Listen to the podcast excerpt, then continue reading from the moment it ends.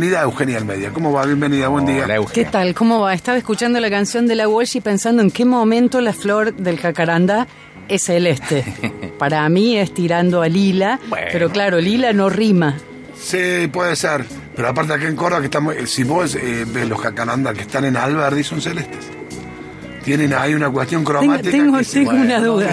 No creas todo lo que dice César. No, tengo una... lo- le estaba a punto de entrar Claro. a esa pieza y en la Sí. puerta dije, no, no, es una trampa, no Sí. sigas. Y, y María- y- la Walsh era de Belgrano, lo sabe todo el mundo. así No, que yo, bueno, no- yo no ahí te- sabía, la verdad. no. Por eso lo- Ahora voy a corroborar, a ver. Ella veía todo celeste. Chequealo, por Para favor, mí que no, ¿eh? Yo yo creo que no tampoco. Para mí que no. ¿Qué tal? Bueno, che, quiero desarmadero. Está agotado, no hay más.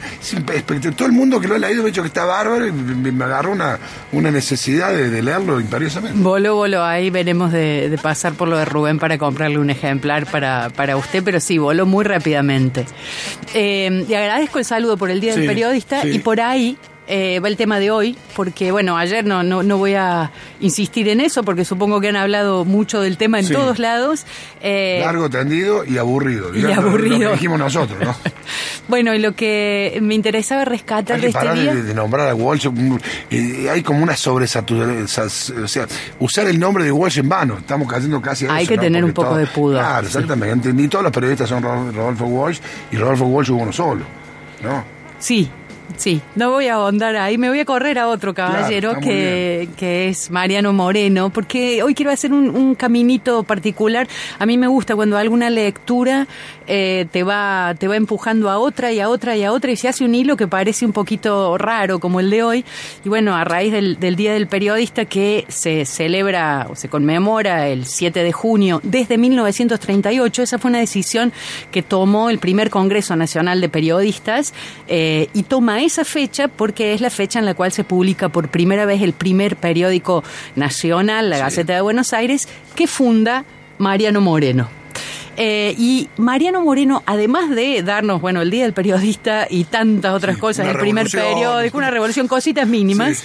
eh, también fue el creador de la Biblioteca Nacional que hoy lleva su nombre, la creó el 13 de septiembre de 1810 y es muy importante reflexionar sobre qué es una biblioteca nacional porque es como el, el gran repositorio y el gran pulmón cultural de un país, es la institución que va a cobijar todo lo que se publica, pero además lo va a acomodar en constelaciones para seguir produciendo significados. A veces nos olvidamos la, la enorme importancia que tiene una- la Biblioteca Nacional de cada país. Es una muy buena puerta de entrada cuando uno quiere viajar o conocer más otro país, entrar a dar una miradita por su Biblioteca Nacional. Eh, La mayoría de las plataformas hoy son abiertas y gratuitas. Eh, estuve recorriendo un poco la Biblioteca Nacional de Perú, la Biblioteca Nacional de Chile, que es una locura.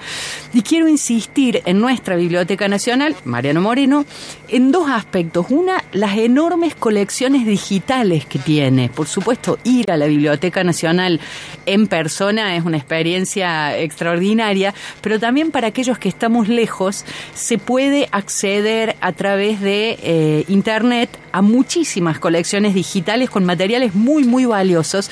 Pero no es solo eso, sino que uno puede contar además con un chat directo con un bibliotecario. Es un servicio que yo he usado muchas veces y es impresionante porque a lo mejor uno les escribe y les dice, quiero saber si hay algún abordaje filosófico del Tyrannosaurus Rex, o sea, cualquier tema. Eh, eh, la respuesta es inmediata eh, y te buscan qué es lo que hay disponible en la biblioteca. También hay revalorizar el rol del bibliotecario porque no es simplemente alguien que te pasa un libro, te pasa un material, sino alguien que puede pensar esa búsqueda. Así que invitarlos a todos los oyentes que pongan Biblioteca Nacional en el buscador y apenas abran la página a mano derecha abajo dice chat con un bibliotecario y realmente el servicio es Y no es un bot. No es un bot, es una persona con la cual uno puede interactuar y decirle, no, bueno, esto no me sirve, pero fíjate si hay tal cosa. Y la verdad es de una amabilidad eh, enorme la gente que trabaja allí, muy, muy eficientes. Y pensando en periodistas, Mariano Moreno, la Biblioteca Nacional, claro, me acordé de Horacio González, que fue eh, su director entre 2005 y 2015, una de las épocas más brillantes de la Biblioteca Nacional. Y me acordé de un libro que les quiero recomendar, ya lo mencionamos en, en Mira quién habla, pero quiero volver para, para centrarme en un detalle, se llama Cosas de Córdoba, encuentro con Horacio González, ha sido editado por la editorial gráfica 29 de mayo y editorial Caterva, y son todas las, es como una recopilación de cosas que escribió o que dijo González en relación a Córdoba, y en ese recorrido aparece eh, una, un apartado que se llama Ecos del Cordobazo, donde hay dos artículos, el primero, los dos muy interesantes, el primero se llama La sombra del Cordobazo y bueno, fue publicado en La Nación Trabajadora, muy valioso este trabajo, este libro de recuperar todas aquellas cosas o muchas de las cosas que Horacio González escribió o dijo en relación a Córdoba, pero recorriendo el libro fui a parar a este artículo de Ecos del Cordobazo para ver qué es lo que plantea González en relación a eso y me acordé de diferentes soportes, que son en este caso diarios personales, donde aparece el tema del Córdoba visto por personalidades, escritores, pensadores en su momento real. Hace unas semanas hablábamos de la literatura en tiempo real. Bueno, aquí también el diario íntimo, aunque sea publicado mucho tiempo después, hace un repaso de lo que sucede en tiempo real. Y encontré un artículo de Mariano Pacheco en el cual él recupera un tramito del diario de Rodolfo Walsh hablando del Cordobazo, es, un, es una entrada del 6 de junio de 1969. Allí Walsh dice, los hechos producidos en Córdoba y en Rosario proveen a la novela un nuevo centro de verdad. Los hechos son los que importan en estos días, pero más que escribirlos, hay que producirlos. ¿Sí? El viejo mandato de cómo uno interviene en la vida política. Y ahí, leyendo esto, dije, a ver, ¿quién más, en qué otros diarios de escritores que estuvieran en mi biblioteca podía haber una referencia al cordobazo. Así que me fui a buscar los diarios de Abelardo Castillo, que publicó Alfaguara, y allí aparece, claro, hay varios de, las obras de Abelardo Castillo que están ambientadas en Córdoba. Él ha tenido una relación muy profunda. Córdoba venía siempre a pasar el verano o a la ciudad o a las sierras, donde vivía una de sus tías. Eh, y allí, en estos diarios, además de la mención al Cordobazo, hay un apartado que se llama Otras Páginas, en 1969 y hay una reflexión muy muy interesante sobre el cordobazo que se publicó originalmente en la revista El Escarabajo de Oro. Allí lo que dice Abelardo Castillo es realmente muy, muy interesante. Me gustó algo, me llamó la atención un fragmento que dice, es la vida la que exige un orden nuevo, porque lo que los seniles pilares de nuestra sociedad llaman sublevación, desorden, caos, no es sino esto, otro orden. La cuestión mientras se vive es vivir enteramente, lo que no quiere decir vivir mejor, sino dar todo, vivir eligiendo el futuro para uno mismo o para los demás. Escrito ahí al calor del cordobazo Abelardo Castillo estaba en Córdoba en el momento del Cordobazo, es decir, lo vio directamente.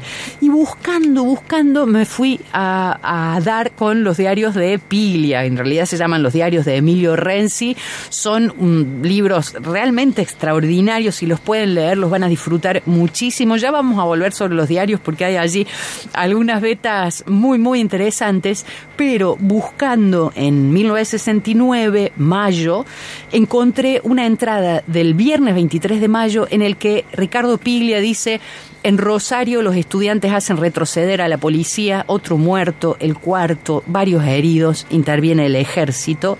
Y el viernes 30, al otro día del Cordobés, Cordobazo, dice Piglia, ayer en Córdoba los obreros y los estudiantes coparon la ciudad desde las 11 de la mañana, obligando a intervenir al ejército. La lucha seguía a medianoche, se trata sin duda de grupos de activistas que se mueven como pez en el agua en la ciudad con el apoyo de todos. Me impactó mucho, porque durante mucho tiempo cuando hablamos del cordobazo había como una versión de que era una fue combustión espontánea, ¿no? Y durante mucho tiempo los historiadores insistían en no, no, fue organizado y a eso se sumó mucha más gente, pero hubo una planificación, tiene que ver con la lucha gremial, tiene que ver con la defensa de los derechos y estrategias políticas y ahí sobre el pucho al otro día Piglia lograba ver eso porque decía, se trata sin dudas de grupos de activistas que se mueven como pez en el agua en la ciudad con el apoyo de todos. No eran todos, claro, el ejército estaba del otro lado, con esa, con esa paradoja de que el 29 de mayo sea el día del Cordobazo y el día del ejército. De casco no, eh, casco no es nuestro. Eh, no se la den al de casco, diría Bilardo, te dirían, al de casco no se la den porque vamos a parar. Porque es del otro equipo.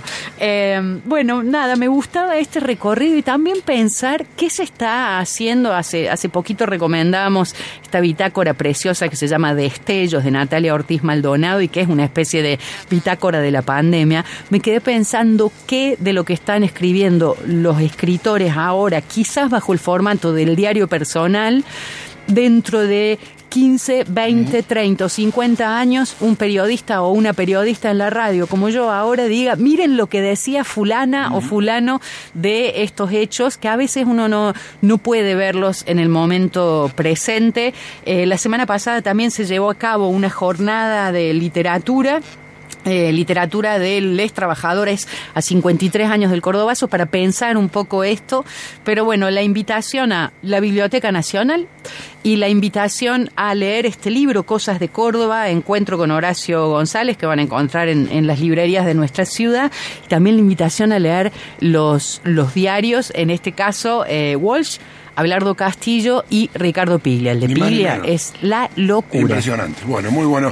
Euge, yo hace un rato he recordado el libro de Marcelo Figueras, El corazón en tinieblas, y que lo tengo pero que no lo leí y quería que me recuerdes un poquito, porque se lo quería recomendar también a los oyentes por algunas cosas, y además estamos hablando de Figueras porque va a sacar un nuevo proyecto con el Indio Solari. Sí, em, el libro de Figueras estoy chequeando porque me parece que es eh, Corazón Negro, pero no estoy segura, vamos a ver. Eh, el negro corazón del crimen. El negro corazón, el negro del, corazón, del, crimen. Tienes razón, el negro corazón del crimen. Eh, es un libro maravilloso. Lo que hace ahí Figueras es retomar la figura de Walsh, porque siempre que pensamos en Walsh, pensamos en el Walsh del, del último momento, ¿no? el de los 50. Eh, y él retoma el momento en que Walsh escribe Operación Masacre, lo presenta con, una, con un formato muy humano, muy lejos de la mitificación. La mitificación siempre hace que los otros sean héroes inalcanzables cuando nos muestran que esas grandes personalidades eran, tenían flaquezas como nosotros, nos pone en lugar de decir, bueno, ¿y yo qué estoy haciendo? Acá estoy paveando. Eh, y hace toda la reconstrucción de cómo Walsh escribe Operación Masacre. Cómo le acompañado, cómo le empieza a investigar. Y cómo, y también la participación de Enriqueta Muñiz, que ha sido muy borrada de la historia y que es quien en muchas ocasiones hace posible las entrevistas. Walsh parece, parece, por lo que dijera la novela, que no tenía un, un don de gente extraordinario para hacer todo ese trato de calidez previo a una entrevista para que alguien te cuente algo tan delicado como lo que se cuenta en Operación Masacre. Eh, y hay una reconstrucción novelada, es como una novela que me parece que recupera no solo eso, el aspecto más humano, el aspecto laboral, también los deseos, las fantasías de este hombre de 30 años que eh, también quiere ser un periodista reconocido, también quiere tener fama, también quiere, tiene su, su vanidad. Eh, y, y, hay al final de la novela un salto al momento final, a sus 50 años, cuando va en 1976, cuando 77, perdón, cuando va a ser asesinado eh, a raíz de muchas cosas, pero cuyo detonante final es la carta abierta a la Junta Militar. Todo lo que se cuenta en relación a Operación Masacre es eh, 20 años antes, en 1957, y la verdad es que es un libro para mí imprescindible. Aquellos que han leído Operación Masacre y conocen la obra de Walsh, le van a encontrar una mirada muy diferente, pero aquel que no ha leído a Walsh no es expulsado para nada de la novela. Eso me parece que es un valor muy, muy grande. Figueras es un escritor grosso. Sí, muy grosso, así que sí, es una muy buena recomendación. Bueno, muy bien, Euge querida, muchas gracias. Nos vemos la semana que viene. 11.56 en la República Argentina, por aquí pasó Eugenio Almeida.